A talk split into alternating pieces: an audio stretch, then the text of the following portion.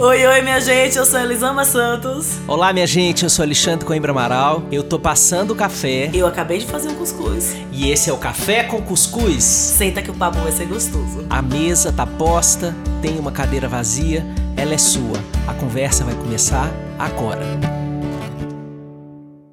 Olá, minha gente querida. Esse episódio é especial. Sente, não precisa sentar não. Se você estiver lavando a sua louça na quarentena, se você estiver faxinando a sua casa na quarentena, é, faxine junto com seu marido, importantíssimo ele participar disso.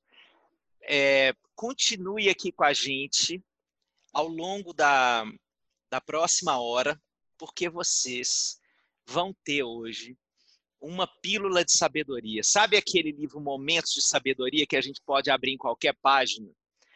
E, pois é, essa é a alegria que a gente vai ter hoje conversando com um cara muito especial. Mas antes de eu apresentar esse cara, eu preciso dar bom dia, porque a gente está gravando de manhã, para essa minha amiga que pensa que o frio é desnecessário. Bom dia, Elisana Santos.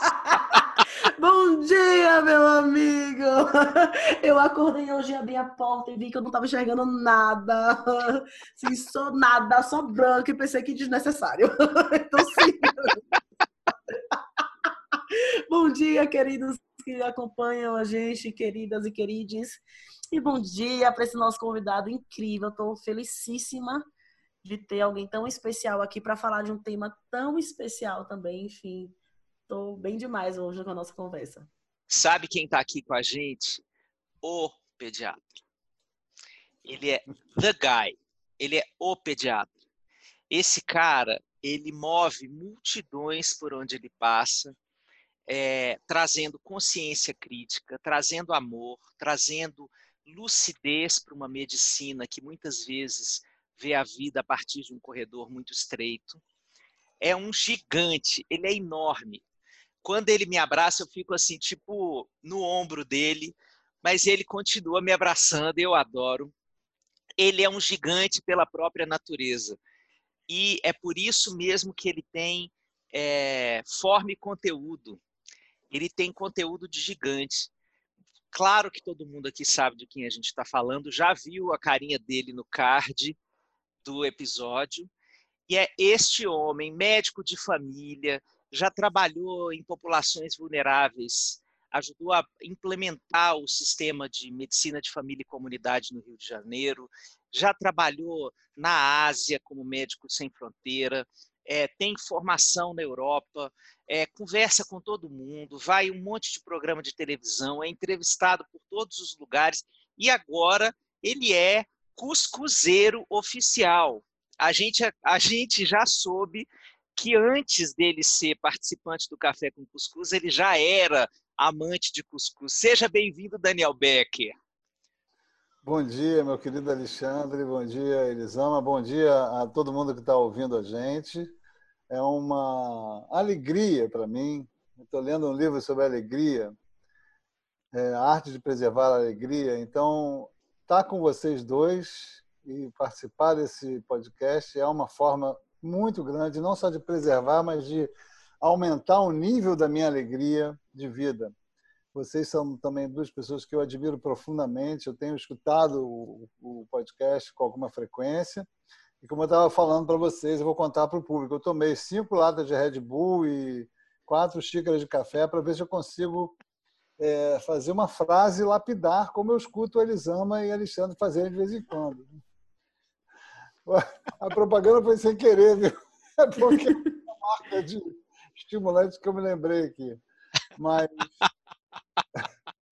mas eu gosto muito de ouvir vocês. Eu tenho recomendado é, o, os perfis de vocês e também os canais.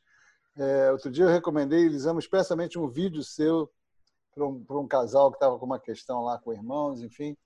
É uma satisfação para mim trabalhar com pessoas desse nível de experiência e expertise profissional, especialmente com esse nível de uma prática afetiva, amorosa, é, sábia. Então, para mim é muito, muito uma, uma, alegria de novo estar aqui com vocês. Ah, Xande, Dani, é, Daniel Beck indicou um vídeo meu para os pacientes dele. Zerei jogando a vida, tô feliz, eu posso. Zerou não, tá 20 a 0, porque eu já indiquei várias vezes.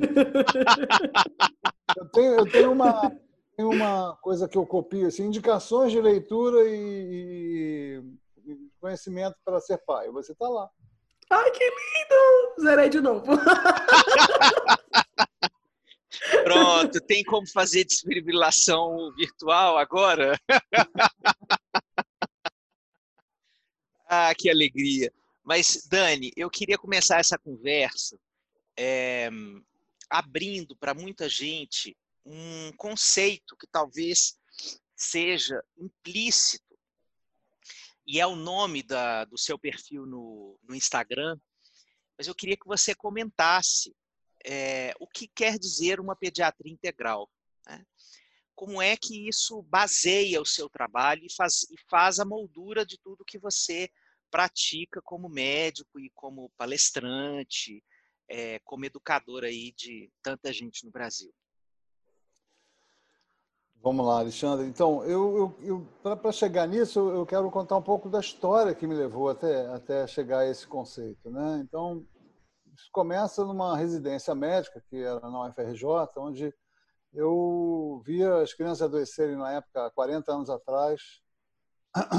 Desculpem, 40 é sinal de velhice, mas enfim, é, quase 40 anos atrás, criança adoecendo e a gente curando elas com medidas extremas, às vezes, terapia intensiva, nutrição parenteral, e elas voltarem para a comunidade onde elas viviam na Maré, na época, uma favela miserável, com palafitas e tudo mais. E três meses elas voltarem depois na mesma situação, de nutrição extrema, septicemias, infecções graves, enfim dizer, a sensação de estar enxugando gelo. Né? E na época eu ouvi aquela história clássica né, dos dois caras que estão pescando no rio e aí passa uma criança se afogando, um deles mergulha e tira. Aí passa outra criança se afogando, lá, vindo lá, descendo o rio, se afogando, o outro mergulha e tira, e salva. Aí na terceira, na quarta, o outro, um deles mergulha e tira, e o outro levanta para ir embora. Eu falei, como assim você está indo embora? Você não está vendo que eu vou precisar de ajuda aqui? Está vindo um monte de criança se afogando. Não, meu amigo, você fica aqui, eu vou ver lá em cima quem está tirando as crianças no rio. Né? Porque a sensação que, eu tinha era essa, eu tinha que ir a jusante, não adianta ficar, ficar onde eu estava. Eu fui procurar coisas do tipo pediatria social, consegui uma bolsa na França, muito esforço.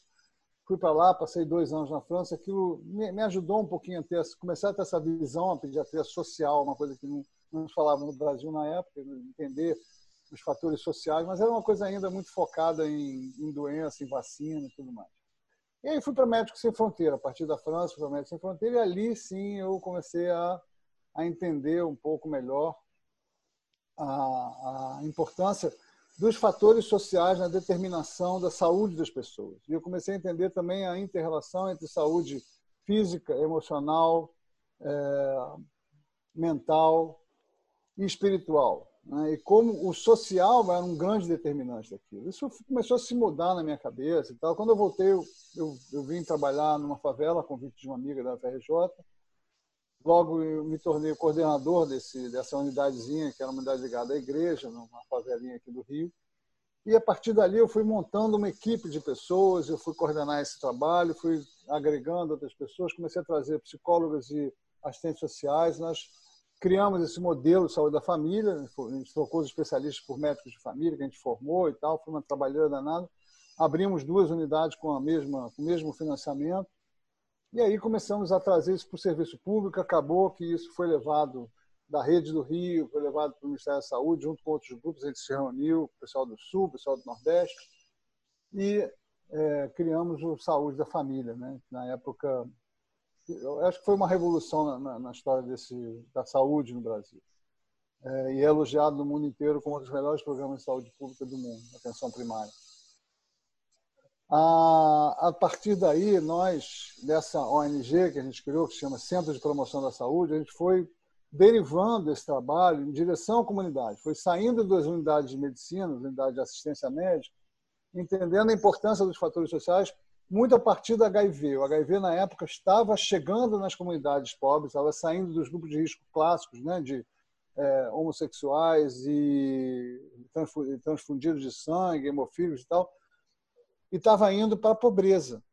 Né? E a partir dessa, dessa vivência, a gente começou a trabalhar com as mulheres nas favelas e começou a entender a importância da prevenção do HIV no território. E, e pre, prevenir no território significa ativar o território, significa fazer as pessoas terem mais autoestima, terem mais autocuidado, trabalharem os seus jovens, ajudarem as mães a se comunicar com os jovens, festejar, celebrar e não ficar proibindo, ah, não pode transar, não pode, tem que botar camisinha. A única coisa que as pessoas tinham de graça e que fazia elas felizes, elas tinham agora que botar a, a máscara, né? na época da camisinha.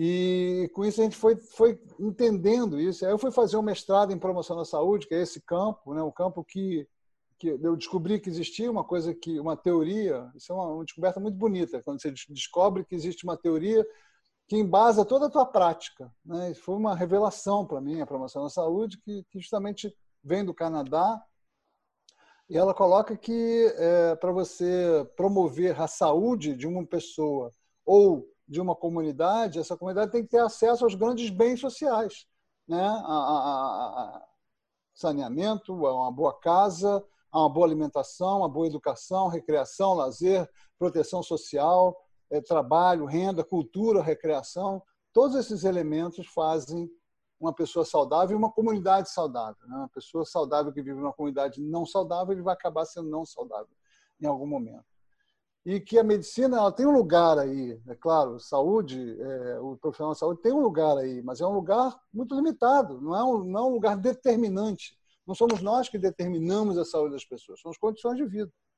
Então, quando eu fui derivando isso para a pediatria, mais tarde, eu trabalhei muitos anos nesse, nesse mundo, e, e, mais tarde eu fui levar isso para a minha prática pessoal no consultório e para as coisas que eu escrevo, eu comecei a escrever sobre isso, comecei a falar das questões sociais e políticas e ambientais. Aí comecei também na época uma preocupação ambiental muito grande, pensando no mundo que as crianças vão viver daqui a 50 anos, daqui a 30 anos, né? E, e a gente, a gente na, na, promoção da saúde tem uma forte é, uma forte noção da, da, importância do meio ambiente na saúde. Eu comecei a estudar os efeitos da natureza na criança, comecei a entender como a sociedade estava se relacionando com a criança, com as questões de confinamento, de isolamento da família, de, de falta de convivência, de terceirização, de excesso de tela, de alimentação industrializada, de uh, falta de contato com a natureza, de consumismo, de adultização, de superproteção, de negligência, de, de, de cuidado, de, de castigos físicos ou, ou psicológicos, abuso psicológico, né, isso tudo foi, foi entrando na minha, na minha, na minha, no meu campo de visão, na minha prática. E aí, a partir daí, eu montei esse, esse conceito de pediatria integral para tanto para a minha prática individual, quanto para uma visão do mundo que eu comunico com as pessoas e que tem sido realmente muito bem recebida. Isso me dá muita alegria. Né? E o mais, mais alegre ainda eu fico quando eu, tenho, eu sou contactado por pediatras e que estão seguindo esse mesmo caminho, né?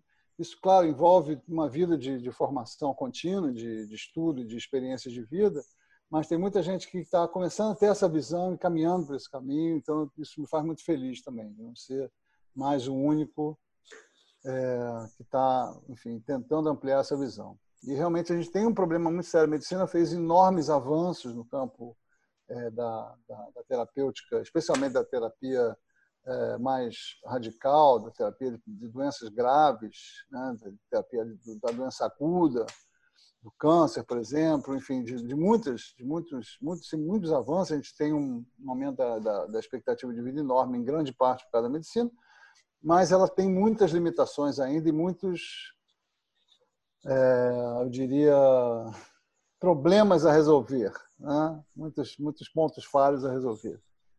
Mas estamos evoluindo, espero. Eu fico discutindo é, e fico pensando o que é que falta a gente construir como sociedade para que é, as ciências da saúde possam ser compreendidas dessa forma, não só a medicina, né? mas que nós possamos integrar é, uma compreensão bio, psico, sócio, espiritual do humano é, para nortear o olhar de qualquer profissional de saúde que se aproxime do sofrimento, qualquer que ele seja. Né? Fico me perguntando o que, que falta na nossa sociedade é, enquanto essa resposta ela não chega, né, porque eu acho que ela é muito múltipla, é, eu fico com a alegria de poder conversar com quem pratica esse tipo de ofício. Porque é, a partir do momento em que você se aproxima do, do humano dessa forma, as histórias saltam, né? Para além dos diagnósticos, para além dos sintomas, as histórias saltam. O que, o que que você, como é que você se relaciona com as histórias humanas, Daniel? Justamente tentando ter essa visão é, integrada, né? tentando compreender é, a, a, história dos seus personagens da forma mais ampliada possível, né? ouvindo muito. Né? A gente tem que, em primeiro lugar, ouvir, então a empatia é, é uma habilidade fundamental e ela é muito difícil de conquistar, porque a gente traz um monte de preconceitos, de a priori, de rótulos, e a gente tem que ficar muito atento a esse tipo de coisa, né? É, para não julgar as pessoas no, no, nas, nas, suas, nas suas nas suas práticas, nas suas histórias e tentando também, é, quando eu vou falar, quando eu vou tentar intervir, é, me aproximar da cultura daquela família, né, do, do, do, das crenças daquela família, para poder entrar por ali, para não chegar impondo alguma coisa, né, porque muitas vezes aquela imposição é, não vai fazer parte daquela cultura. Um caso clássico, né, que Elisama deve lidar muito frequentemente, são pessoas que foram criadas na base da violência e que acham perfeitamente legítimo aplicar essa mesma é, tipo, esse mesmo tipo de violência aos seus filhos, né? É muito difícil se abordar pessoas que têm essa crença. Então você tem que ir muito devagarinho, com muito cuidado. Não adianta você dizer isso é contra a lei, isso é abuso. É claro, você vai acusar a pessoa, ela vai ficar acuada e vai se defender. Não tem coisa mais natural do que isso. Então a gente tem que ir com, com muito cuidado e tentando justamente trazer é, saberes diversos né, a, a, a, essa intervenção. Eu trabalho com algumas algumas medicinas alternativas, por exemplo, tenho uma formação em homeopatia, uma formação em florais. Muita gente não acredita nisso. Eu tenho minhas dúvidas também sobre os efeitos, digamos, sobre a cientificidade desses dessas práticas. Não são práticas científicas, são práticas tradicionais. Né? Eu, eu tenho uma, uma clara separação dessas duas, é, desses dois campos de atuação humana.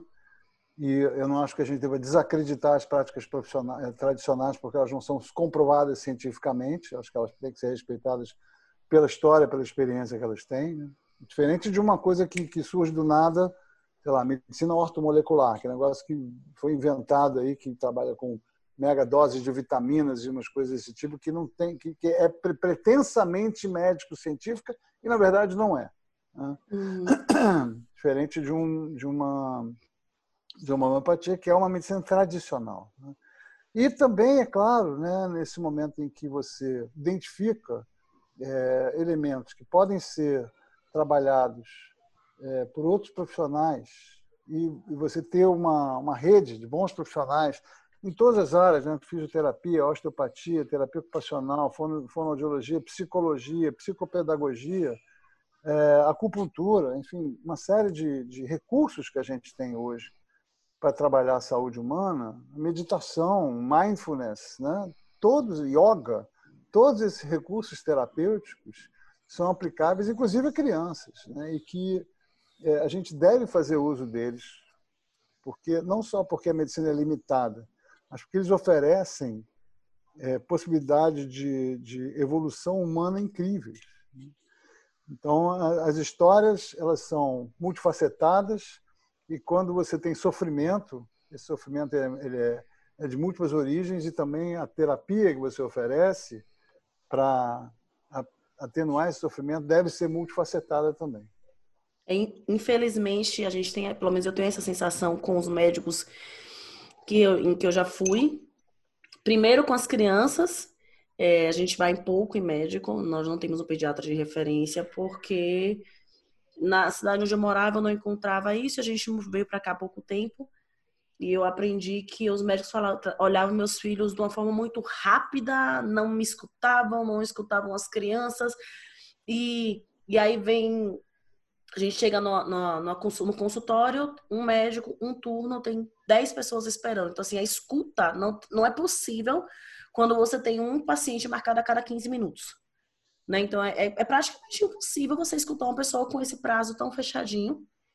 E aí tenho esse problema e tenho o problema como pessoa gorda de ir médico, porque o médico já olha o gordo falando, né, é, que com todos os rótulos que ele pode e que ele não pode diante dessa pessoa que está acima do peso. E essa visão que você tem de que a medicina por si só ela não basta, né, que ela precisa ser complementada de várias formas, eu acho que eu acho ela fantástica e eu acho ela rara. Porque o que a gente tem na prática normalmente é é essa ideia de uma medicina que ela é capaz de tudo. E eu entendo que para os médicos, com essa coisa de cada vez você especializa mais, né? Agora a gente tem especialidade para cada pedacinho do corpo, né? Exatamente. né? Especialidade em cada tequinho, assim, a gente vai dividindo o ser humano em vários pedacinhos e cada vez cada médico vai vendo só mais um pedacinho, e um pedacinho e um pedacinho e vai deixando de ver aquele ser humano como um todo, né? Como uma figura ampla. E para eu enxergar que a medicina não vai dar conta de tudo, eu tenho que acreditar que esse ser humano é bem grande.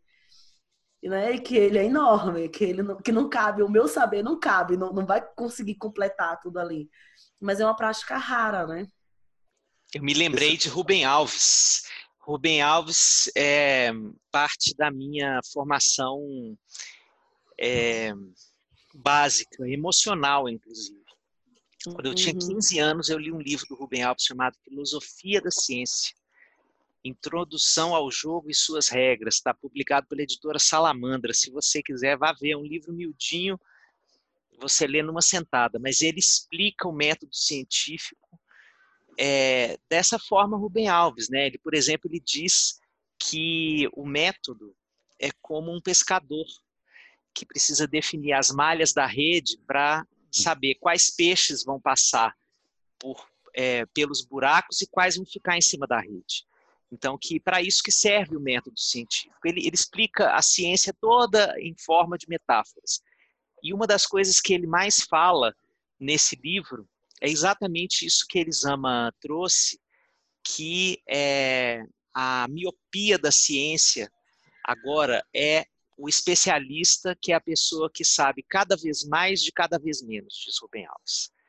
É, então, é, a pediatria Perfeito. integral. É, Rubem Alves, né, gente? Rubem, Rubem Alves, Alves, é Rubem é. Alves. Dá licença. É.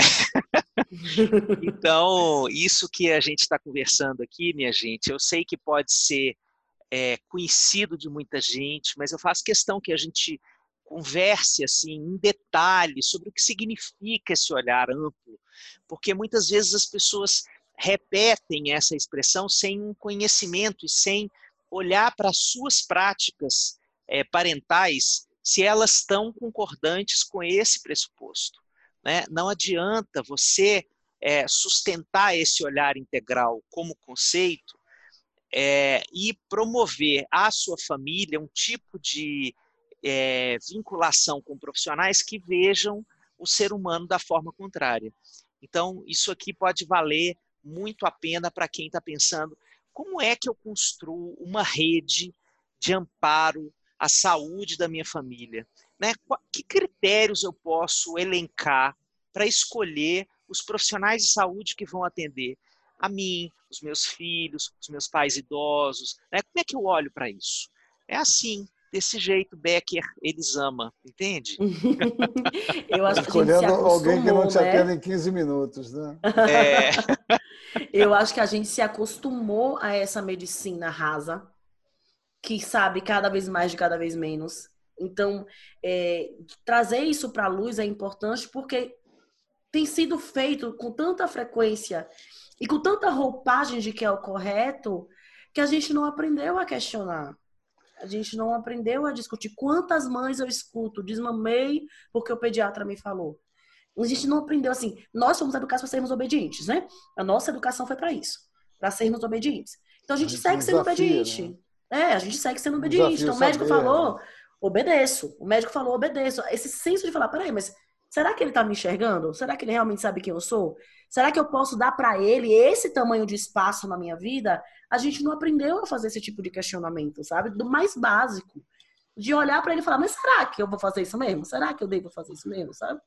Vocês estão falando de tanta coisa, tanta coisa, que eu vou precisar de umas duas horas agora, porque são, são pontos, todos os pontos que estão falando, são pontos que são estudados, são pontos que são é, arguídos pela própria, pelo saber médico, quem analisa, quem pensa a medicina, né?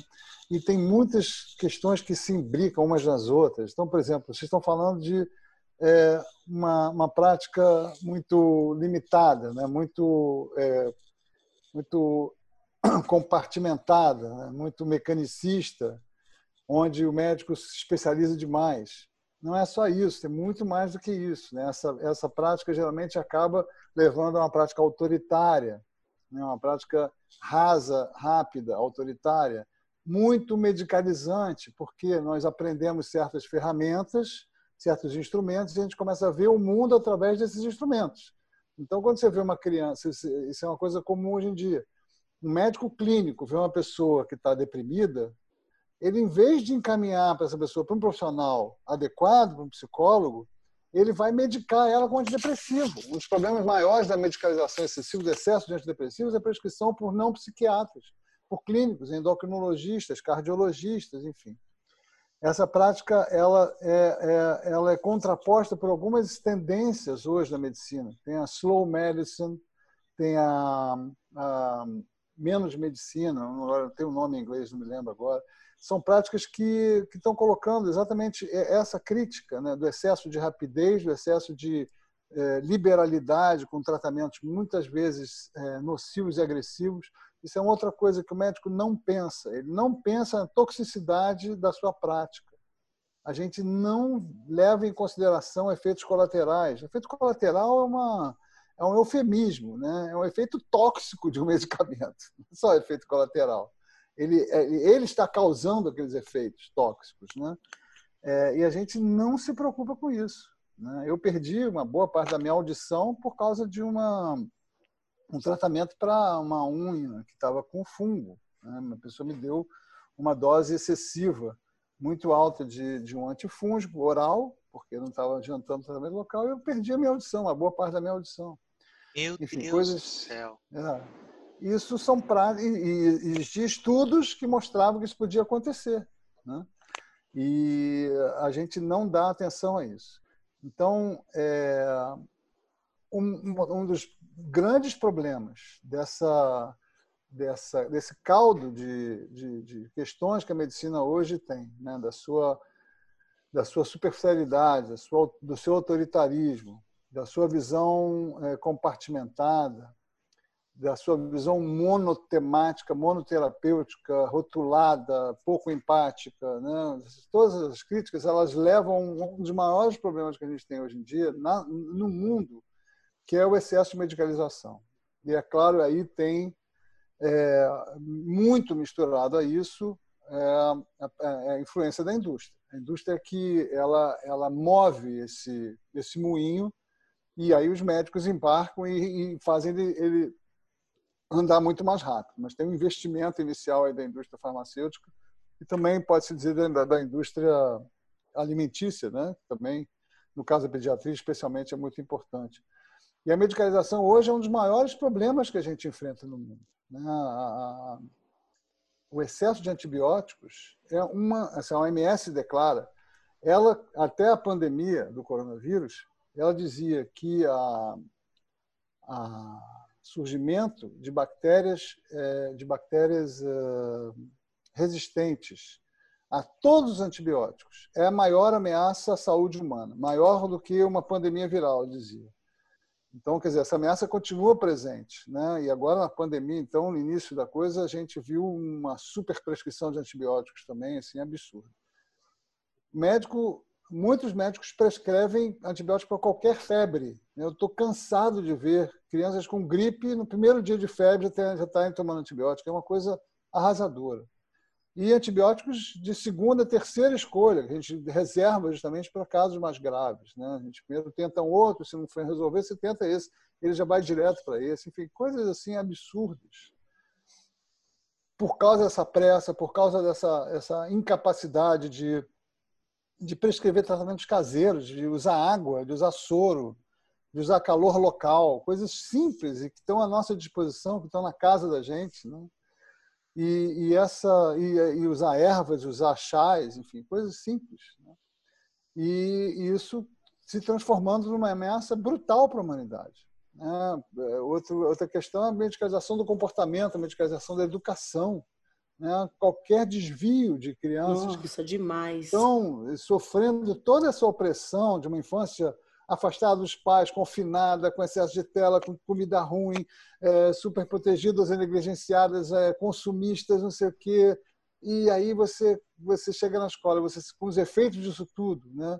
a falta de sono por causa das telas e tudo mais, você tem um comportamento de hiperatividade ou de dificuldade de, de escolar ou de ou de, de, uma certa matéria que você não consegue se concentrar, ou de falta de atenção, ou de bagunça, aí pronto, já está feito o pacote todo para você encaminhar para uma psicóloga, uma neuropsicóloga, para a neuropsicóloga mandar para o neurologista ou psiquiatra e já está no circuito do metilfenidato, que é a, a, a droga que Sim. se usa para essas coisas. E, eu não sei listar, Daniel, tanto de, de, criança, de mães que chegam para mim falando: ah, eu preciso de ajuda, meu filho é TOD, meu filho é TDAH, meu, meu filho é a doença. Assim, elas não conseguem perceber o tamanho dessa frase. Meu filho é, é. TOD, meu filho é TDAH. Se o meu filho é uma doença, meu filho é isso que me disseram As que é. As pessoas se agarram nesses rótulos porque é menos dolorido, eles amam. É menos dolorido você dizer meu filho é TOD do que você admitir meu filho está sofrendo e está reagindo a esse sofrimento. E esse sofrimento, em grande parte, deve estar vindo de mim. É muito sofrido isso. E a medicalização entra aí como uma, uma solução mágica.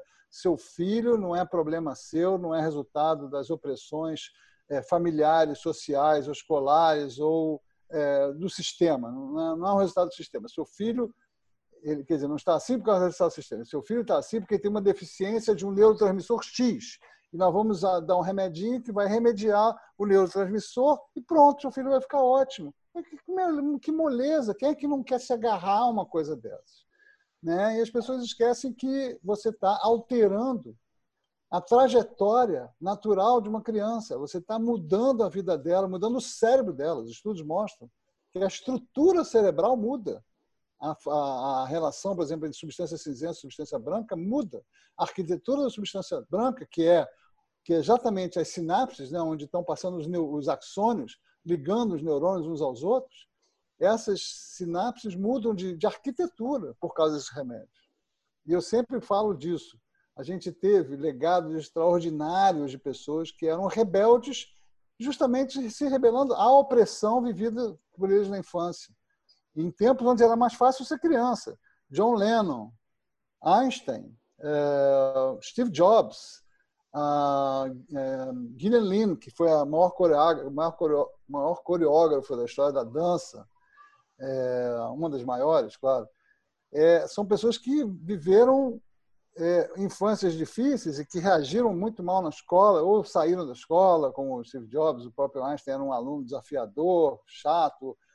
O John Lennon também saiu da escola. Ela teve que ser trocada de escola para ir para uma escola de balé, enfim, porque ela não parava quieta.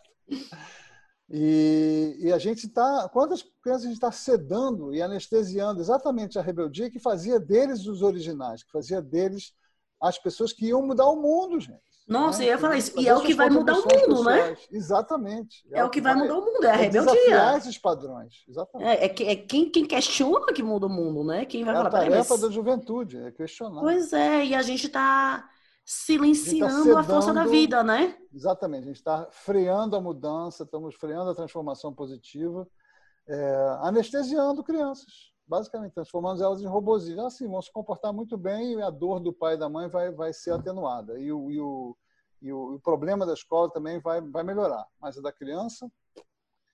Ó, ah, essa última parte da fala do Daniel, minha gente, se você estava aí entre uma louça é, com aquela comida grudada e que você não prestou atenção, volta, volta, escuta de novo, volta, que ela, ela tem que ver na água, ela tem que vir na água da torneira essa fala aí. ela tem que aparecer para todo mundo que abrir a torneira para lavar a louça. Minha, minha Nossa Senhora, que alegria! Isso aqui é uma frase lapidar de Daniel Becker. Valeu o café e o Red Bull, pronto. Vou passar mal o dia inteiro, mas soltei a minha.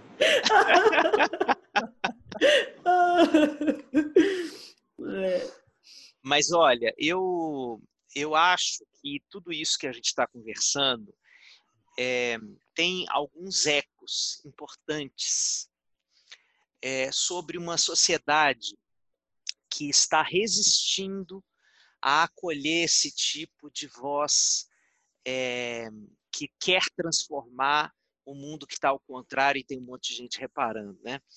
É, esse tipo de resistência mais patriarcal que insiste, por exemplo, em dizer que as palmadas não doem, fazem parte é, desse mesmo movimento de olhar a vida por um viés muito estreito, é, antigo no sentido pior dessa palavra, que não é o que é antigo, é ruim, é antigo no sentido já se Congelado. provou há muito tempo que isso está errado, que precisa ser revisto, né?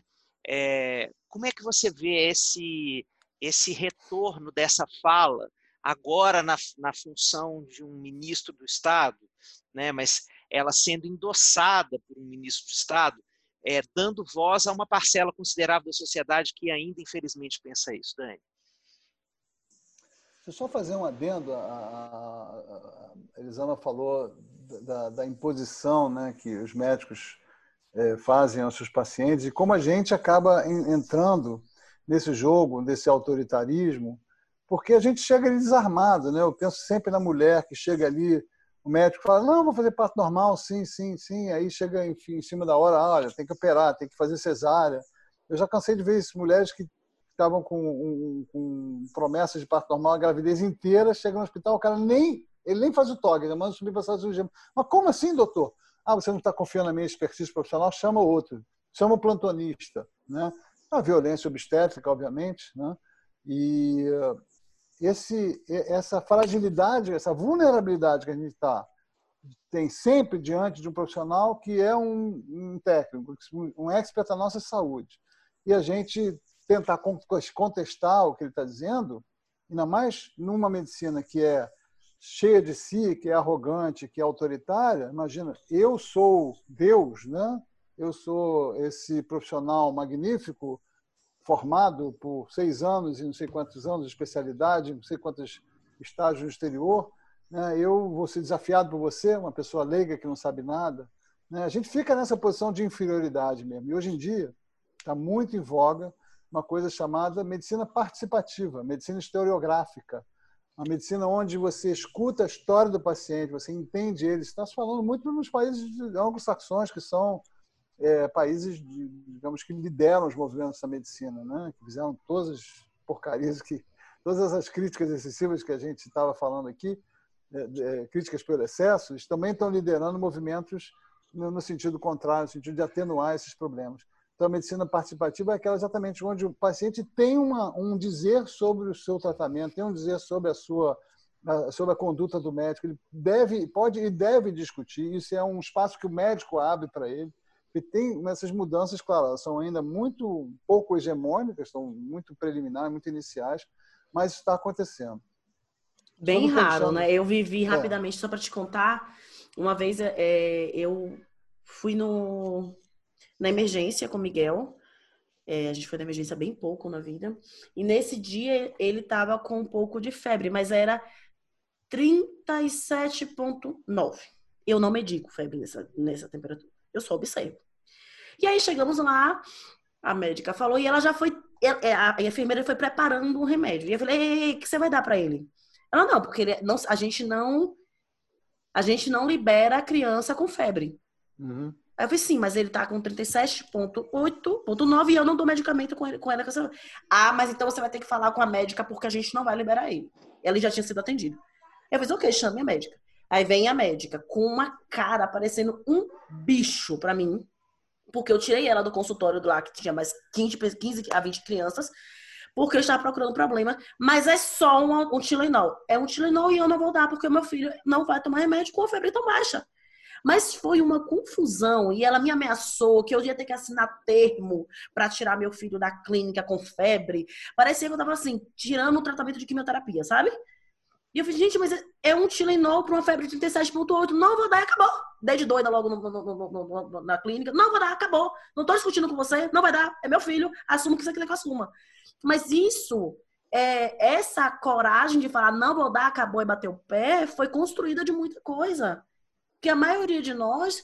Porque se eu tiro e chego em casa e o menino tem um treco, tem uma convulsão, sei lá, qualquer coisa eu tava bancando ali, porque depois, na hora que eu voltasse, pensa o que ela ia falar, sabe? Então, assim, a gente tem muito medo de questionar o médico. Você é uma mãe empoderada. É muito difícil é, fazer, é, bancar, desafiar uma equipe médica ainda por cima, várias pessoas, enfermeiras, médicos, enfim. Isso é uma coisa que realmente é, é um espeto, é uma espetada no médico, ele fica indignado. Como assim você vai estar desafiando a minha autoridade? Você é uma mãe leiga, né? Então, é, exatamente, essas mudanças são muito ainda preliminares e a medicina, na verdade, está no movimento, aliás, como o Alexandre trouxe, de conservadorismo, a corporação médica está no movimento horrendo de, de, de, de guinada conservadora. É, mesmo antes da, dessa guinada conservadora, é, toda, todo o corpo de, de, corporação médica hoje em dia é bolsonarista, é uma coisa lamentável, é extrema-direita. As chapas que foram eleitas são nós temos, a gente tinha uma tradição de esquerda no, no, na corporação médica, hoje em dia, uma tradição de direita, é uma, uma, são chapas extremamente conservadoras.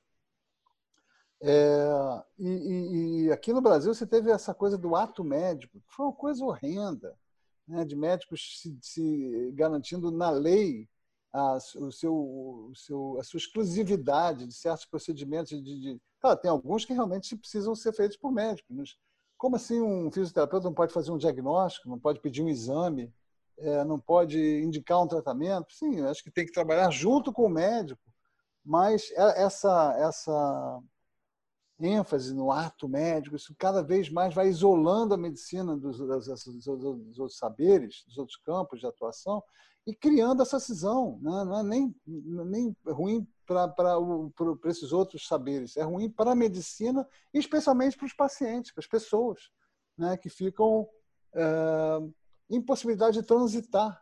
Né? Vocês falaram muito bem da questão do, do, do generalista, da importância do especialista e do generalista. Outro dia eu estava lendo assim, que essa pandemia denotou a importância do generalista. Claro que ela denotou também a importância do especialista, do epidemiologista super experiente e cientista, que sabe lidar com os números, que sabe prever, que sabe é, falar com o sanitarista e eles traçarem uma conduta de recomendações para a população, de lockdown, de quarentena, de uso de máscaras, tudo isso é importante, mas também os saberes que transitam esses diversos campos, os generalistas, que fazem a união que fazem a coordenação desses diversos saberes especializados são muito importantes. Né? O generalista, hoje em dia, tem um, uma tendência assim, a, a, trazer formações mais generalistas para estudantes de, de, de faculdade nos, nos, nos, grandes centros. Né? É, a importância da gente poder transitar justamente esses saberes e poder integrá-los de forma interdisciplinar ou transdisciplinar. E em relação a esse movimento conservador, isso me preocupa profundamente. Né? A gente, né, acho que nós todos compartilhamos aqui esse pensamento. É, essa guinada política no Brasil, a partir do movimento do ódio ao PT e do ódio à esquerda, né, que acabou se transformando ódio à esquerda e, e que acabou de, é, derivando para o ódio a todas as bandeiras da esquerda, que são as, as bandeiras da justiça social, da redução da desigualdade, do, do, do, do apoio às minorias vulneráveis, da solidariedade, do respeito à, à, à diversidade é, sexual, cultural, do antirracismo. E todas essas bandeiras da esquerda acabaram sendo é, classificadas como lixo do esquerdopata, como politicamente correto, como algo risível por uma grande parte da população. E, claro, isso é justamente uma reação à ameaça que todas essas questões da, da modernidade da diversidade sexual, da educação dos filhos respeitosa e, e afetuosa. Tudo isso traz para os valores de uma enorme parcela da população né, que tem, como o livro da Elisama coloca muito bem, é, que tem uma formação muito, muito reacionária, muito autoritária, muito conservadora, e que tem esses valores, que tem muita dificuldade de se livrar desses valores, dessas práticas, dessas crenças, diante de um mundo que está desafiando isso o tempo todo e que é muito ameaçador para essas pessoas. Então elas reagiram, saindo do armário, né, com a, a, a, a essa, essa guinada política ela trouxe o picadeiro, é nem o palco, é o picadeiro para essa esse circo de horrores de crenças conservadoras e de, de crenças conservadoras e de práticas muito muito atrasadas, muito muito é, nocivas para a nossa humanidade, para nós como seres humanos. E claro, é, isso dentro do do mundo da parentalidade, uma das, das, das, das, questões mais sérias é esse autoritarismo. Né? Pessoas que não, não, não entendem que é possível você ter autoridade sobre os filhos né? de forma respeitosa, empática e carinhosa. Né? Eu estava num embate, justamente, eu tive fui ofendido por uma mãe no Facebook por causa dos teus vídeos. Né? Perguntou onde é, que, onde, é que, onde é que tem um, um botão de discutir. Aí eu comecei a conversar com ela, respondi. E, enfim, ela colocou toda, vomitou toda esse, essa formação dela de autoritarismo, de acreditar que uma, panca, uma palmada também não vai fazer mal nenhum, muito pelo contrário, vai educar meu filho, vai respeitar, que só assim eles respeitam os adultos, esse tipo de, de conversa tão, tão antiquada, tão ultrapassada, como Alexandre já disse. Né? Enfim, é a nossa tarefa como educadores parentais, como psicólogos, pediatras, é, enfim, educadores, professores, é combater essa tendência e tentar fazer a gente voltar a um equilíbrio, voltar a entender a importância dessas mudanças, dessas transformações no mundo. É um trabalho de formiguinha diário, mas que vale muito a pena a gente fazer. Sim, a gente está numa onda terrivelmente conservadora, bem triste, mas eu acredito que a gente vai conseguir resistir isso aí. Tem dia que dá desespero, né? Tem dia que a gente sente que não vai dar conta, porque Xande fala lindamente que o governo Bolsonaro deixou o ID da galera céu aberto, né? Não tem mais trava, não tem. É, eu penso e sai, né? As pessoas não têm mais vergonha de filtrar é, destapou o esgoto, literalmente. Né? Destapou né? o esgoto. Você, você, é... você legitima isso a nível de colocar na liderança máxima de um país? Sim. Né? que é surreal. E aí os números isso. mostram, né? O número de violência contra a mulher quanto cresceu, o número de violência contra os indígenas. Mas, enfim, claro. seguiremos sendo essa resistência firme, amorosa, e vamos mostrar que existe um, um mundo melhor. Daniel, que prazer conversar contigo, cara. Que coisa. A gente, acho que eu ficaria horas aqui te ouvindo. Sério, horas. Porque enche o nosso coração de esperança, sabe? é, encontrar pessoas que pensam assim, que agem assim, que falam tão lindamente, que carregam na fala, na história, na prática, essa visão de mundo tão empática e tão crítica e humana. É... Enfim, só quero te agradecer mesmo pelo teu trabalho diário, pelo nosso papo, pelo teu trabalho diário, pelo tanto de informação boa que você espalha nas redes sociais e que você faz a gente assim dar esse quentinho no coração. Obrigada, de verdade. Obrigado, Isama. É, para mim é uma, de novo uma alegria estar com vocês aqui, com pessoas que pensam parecido, com quem a gente tem essa afinidade, com quem a gente tem essa missão compartilhada mesmo de tentar transformar. Certamente eu não sou essa, essa bola toda que vocês estão falando, tem milhões de falhas, minhas práticas também tem muitos furos, eu nem, nem todo dia sou empático, humano, receptivo, caloroso, amoroso, afetuoso, às vezes eu dou uma dura também como todo mundo, né? Mas e, às vezes você está mal-humorado, às vezes você está assim, assado, mas a gente tenta fazer o nosso melhor a cada dia, isso é certo, né? E a gente está é, imbuído de uma, uma posição que eu acho que dá muita, de novo usar essa palavra, traz muita alegria para a nossa vida, que é a sensação de estar trabalhando por um, um propósito maior do que a gente, a gente está trabalhando pela formação de famílias melhores, que vão fazer crianças melhores, crianças mais saudáveis, mais felizes. E, claro, isso vai gerar um mundo melhor para elas, para os nossos filhos, nossos netos, enfim, alguma coisa que, é, que traz significado para a nossa vida. Isso é muito bom. E é bom estar com muito, vocês nessa jornada. Muito maravilhoso. É, eu quero dizer para todo mundo é, que uma conversa como essa, para mim, ela representa a vitória da palavra sobre a ignorância. É isso que é, pessoas como Elisama, como Dani, me ensinam todos os dias. Que é, a, a palavra é realmente o maior mediador da experiência humana, é o que transforma o humano numa pessoa que pode viver, apesar de ser essa convulsão de emoções turbilhantes dentro dele, né? Através da palavra que a gente recicla o que a gente sente, que dá direção, que dá sentido, que coletiviza as nossas ações. Então, é, muito obrigado, Dani, por você ser esse mensageiro da palavra contra a ignorância. É, obrigado, Elisama. Até semana que vem. Minha gente querida, até semana que vem com mais um Café com Cuscuz. Beijo, Elisama. Beijo. Obrigado a todos, obrigado a todos. Beijo para vocês dois e para todo mundo que está ouvindo a gente. Tchau. Tchau.